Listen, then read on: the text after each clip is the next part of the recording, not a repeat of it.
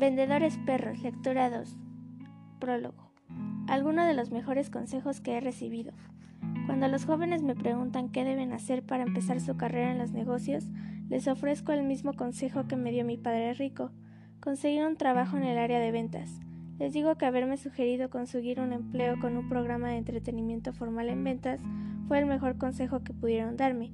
En lugar de que esos jóvenes vean la sabiduría que encierra ese consejo, a menudo recibo la misma respuesta que di a mi padre rico hace años.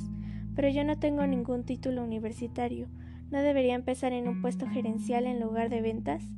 Cuando eso sucede les cuento de los hombres de hojalata y agrego el punto de vista de mi padre respecto de esos hombres. En cuanto a ellos, mi padre rico decía, el mundo está lleno de hombres de hojalata. Se pueden encontrar en todas las profesiones no solo en ventas, los hay en educación, medicina, derecho, política y religión, así que no debes evaluar la profesión de ventas a partir de unos cuantos hombres de hojalata. Resultan de hojalata porque no son buenos vendedores. Manipulación, engaño, presión, falsa sinceridad, sonrisas fingidas no significa vender. Vender es sinónimo de comunicar. Interesante escuchar, resolver problemas y servir a tus congéneres.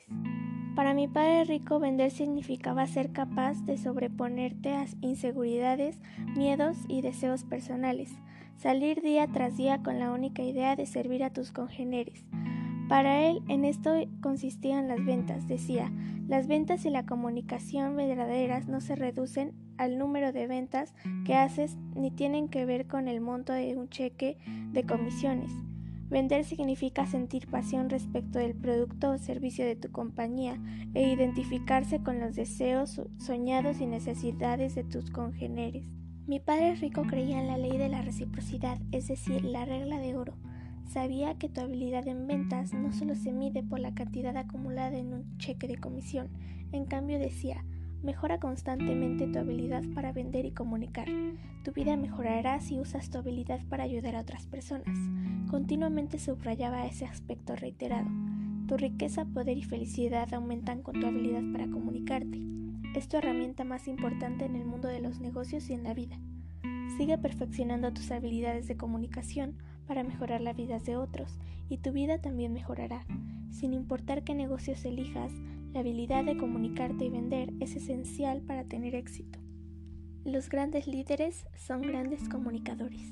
El argumento de mi padre rico, que resultó ineludible para decidirme a entrar en el mundo de las ventas, fue que los grandes líderes eran grandes comunicadores. Mi padre rico me recordó el poder de Gettysburg Andrés de Lincoln. Me decía, ese hombre vendió la idea de que una guerra valía la causa por la cual se luchaba. Mi padre rico señaló el poder del discurso de John F. Kennedy para vender la idea de que pondríamos a un ser humano en la luna. Como era un hombre muy religioso, también insistió en el callado poder de personas como la Madre Teresa, quien vendía nuestra necesidad de ser humanos compasivos.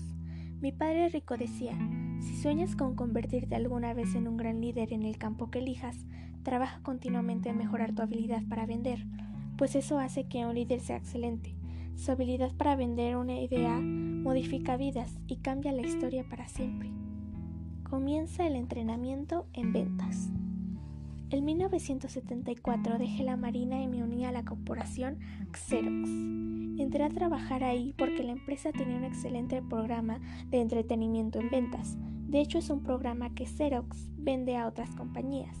No obstante, por bueno que fuera el programa de entretenimiento, las lecciones reales comenzaron en la oficina de ventas y en las calles. Aprender a vender fue una de las cosas más difíciles que he debido hacer.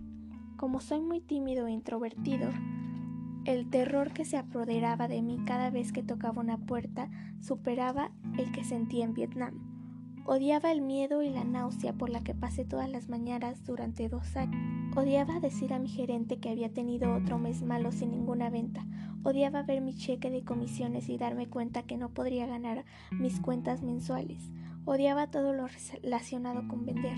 No obstante, fue el mejor entrenamiento de negocios al cual pude someterme. Con toda honestidad, puedo decir que mi riqueza, poder y felicidad actuales están directamente vinculados con mi habilidad de vender y comunicarme. ¿Por qué vendedores perros es importante? Blair Singer ha sido uno de mis mejores amigos desde hace más de 20 años. Es un gran comunicador, maestro y ser humano. Su libro, Vendedores Perros, da un toque de humor a este tema a menudo ardío y serio. Cuando Blair y yo comenzamos a discutir por primera vez su libro en 1999, ambos recordamos la época en que éramos vendedores. Nos reíamos y bromeábamos sobre los personajes sentados en ese cuarto todos los lunes por la mañana, esperando la plática sobre motivación de nuestro gerente de ventas. En ese momento fue cuando Blair hizo el comentario. Tratar de entrenar a todos los vendedores que abarrotaban aquella sala era peor que intentar entrenar a una jauría. Entonces introdujo la idea de que el departamento de ventas de un negocio es en realidad una perrera llena de perros híbridos y con pedigrí de muchas razas distintas. Así nació el programa de entrenamiento en ventas Vendedores Perros. Estoy orgulloso de tener a Blair Singer como uno de los asesores de Padre Rico y a su libro Vendedores Perros como parte de la serie de libro de asesores de Padre Rico. Si mi padre rico viviera, también estaría muy orgulloso y feliz. Si estuviera aquí en este momento, mi padre rico te diría, sigue mejorando tu habilidad para vender y comunicarte. Tu riqueza, poder y felicidad aumentan tu habilidad para comunicarte. Por favor, escucha, disfruta y aprende de este libro. Luego sigue adelante y prospera. Robert Kiyosaki.